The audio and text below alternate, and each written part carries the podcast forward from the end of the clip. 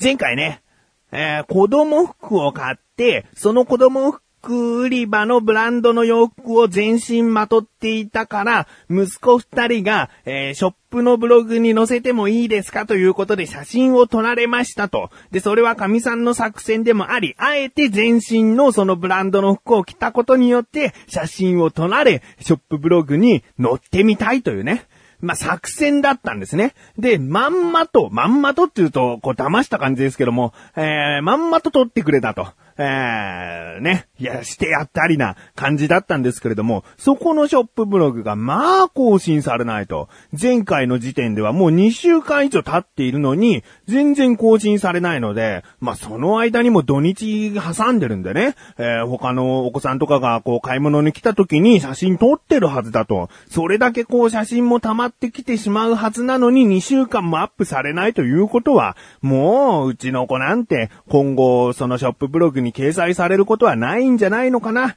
あー、寂しいですね、みたいな、えー、まあね、そういうような話をしたんですけれども、その更新日がですね、6月の19日水曜日だったんですね。えーで、その翌日6月の20日の夕方にですね、そのショップブログ更新されまして、なんと、やっとうちの我が子二人がですね、乗ったんですね。ええもう、それまでね、この19日まではですね、毎日毎日そのブログをチェックしていたんですけれども載ってない。で、たまたま20日過ぎて、21日の朝に神さんが、ブログに載ってるよって言われて、見たら載ってた。ね、もう自分諦めかけた瞬間に乗ったということですね。えー、でですね、ちょっとおかしいというかね、なんか、面白いなと思ったのがですね、あれだけこうね、せっかく撮ってくれたのに、載せてくれないとそのお店にも行きづらくなっちゃうよ、みたいな感じのことをもう前回話していたんですけれども、そのショップブログが更新された文章で、えー、まあもちろん内容は、えー、仲良し兄弟が買い物に来てくれました、つってね、うちの子二人が乗っているんですけども、最後の最後の文章がですね、ブログアップが遅くなってしまい、申し訳ございませんでした。またのご来店お待ちしております。っていうね。えー、なんかね、その、前日には、この番組で、えーなんで載せてくれないのかなって愚痴ってたわけですよね。えー要は、えで、だけどそれをまるでこう見た後に、慌ててブログを更新したかのような文章に、ちょっと、なんか、まあ、タイミング的にね、おかしいな、面白いな、と思ってしまったんですけれども、あーまさかね、聞いているわけはないし、これがこの写真のお子さんのお父さんだななんて絶対にわかる手がかりなんかないと思うので、えーまあたまたまなんですけどね、えーやっとこう掲載されて、まあ、ただのね、家族満足ですけども、うん、まあこれでね、えーまたのご来店お待ちしておりますなんてね、書かれちゃ、まあ行くよね。うん。まあ、遅くなってしまったこともきちんとこう、お詫びしているというところがね、また好感持てますよ。普通に、えいつ更新するなんて言ってませんでしたから、えーいいんですよ。まあ、適当にね、えー自分たちの好きな日に更新しているんです、なんて開き直ればいくらでもそういうことはできますから。だけど、ちゃんとね、遅くなってしまい申し訳ありませんでしたとね、えー書いてくださって、で、また、えーご来店お待ちしております、なんて言うからね、まあ、行きますね。うん、そこのお店もですね、いい場所だったんで、えーまたね、えーぜひ伺いたいなと思っております。まさかこれをね、聞いているわけはないと思っていますが、ここで伝えさせていただきますと。いうことで、掲載された我が子二人の写真がとっても可愛いなと思っている自分がお送りします。菊池翔のなだらか向上心。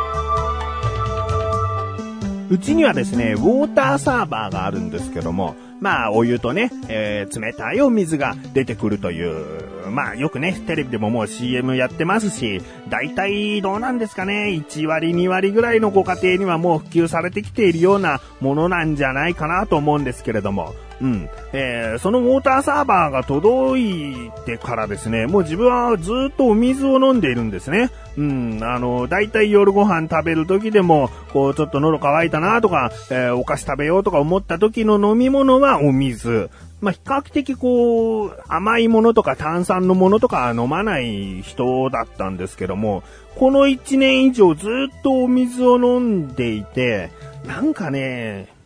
飽きてきちゃってね。その飽きてきたっていうのが、まあ単純に夜子供を寝かしつけた後に、えー、パソコンなりの前に座った時に飲むものがお水っていうのがね、なんか味気ないなと。うん、まあ、ジュースとか好きな方ではね、今更かよと、もともとそんなもんでって思うかもしれないんですけれども、それまではね、本当にお水でね、満足してたんですけど、うーん、なんかこう、ちょっとしたね、刺激が欲しいなというか、えー、口の中が物足りないなと思うようになってたんです。まあ、かといってね、ジュースや炭酸水を買って、えー、それで解消するのかって言ったら、まあそうではなくてですね、えー、自分の体的にも、あんまりこう、糖分を多く摂取するのは良くないと思うし、炭酸っていうのも飲みたいけど、あんまりごくごく飲めない体質、ね、すぐしゃっくりが出ちゃう体質なので、えー、あんまりこう、炭酸飲まないと思っているので、買ってなかったんです。もうそれでも水で我慢していたんですけれども、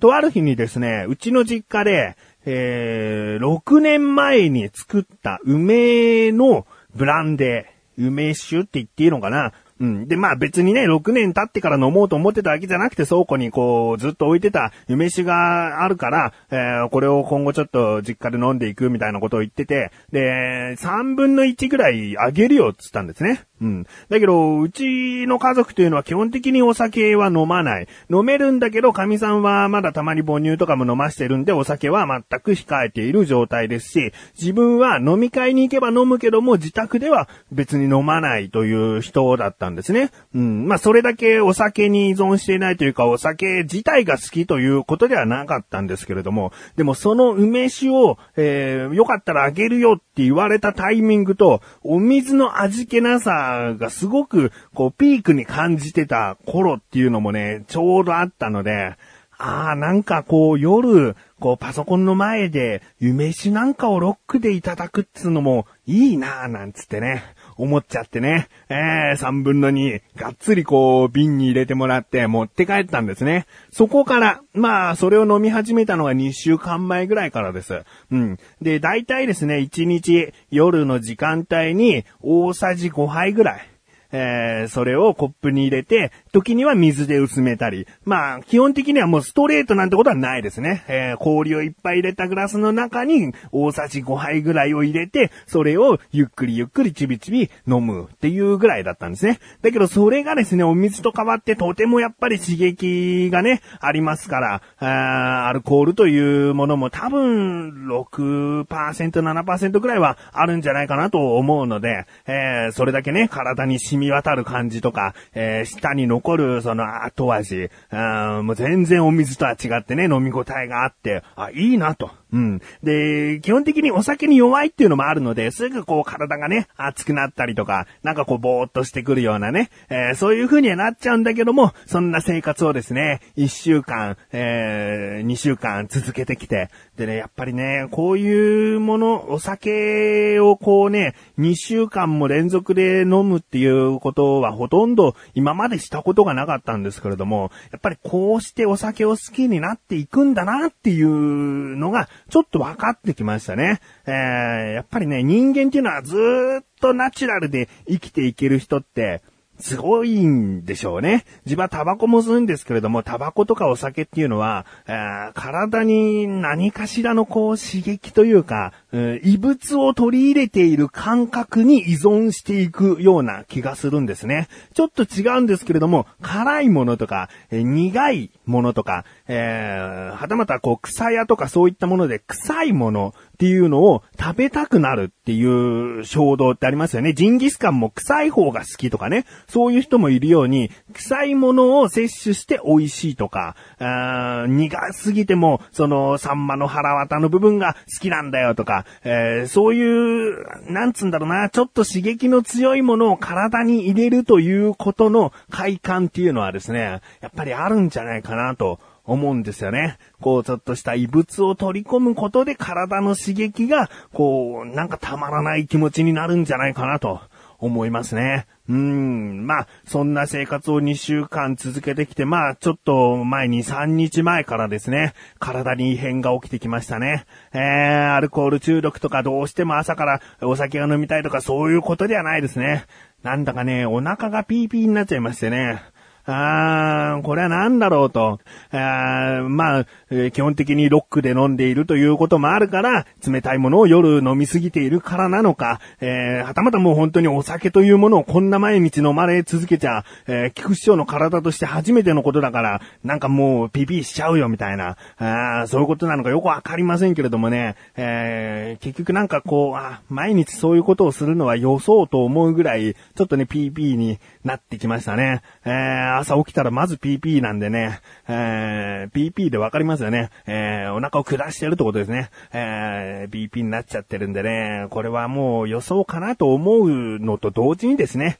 もうその瓶の中も、今日のこの収録を終わって飲んだらおしまいというぐらいの量になりましたので、とりあえずですね、えー、2週間続いた晩酌生活というのも、まあ、今夜で最後という風になるのかなとうん。まあ、それでですね、次の日も明後日もお酒を飲みたいとなったら、いよいよこう、アルコール好きになってきたのかなということにもなりますけども、まあ多分自分のね、体の方が大事なので、つってね。えー、で、タバコをやめないのもどうかと思うんですけどね。えー、まあ、お酒は、うん、ほどほどに、えー、自分はもっとほどほどにした方がいいんだなと思いました。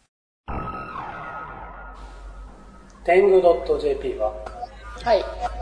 毎回一つのテーマを取り上げて、はい、そのテーマに関する、はい、10のいいところ、いいこと、いいものなどを、はい、頑張って見つけていこうと試みている番組です。はい。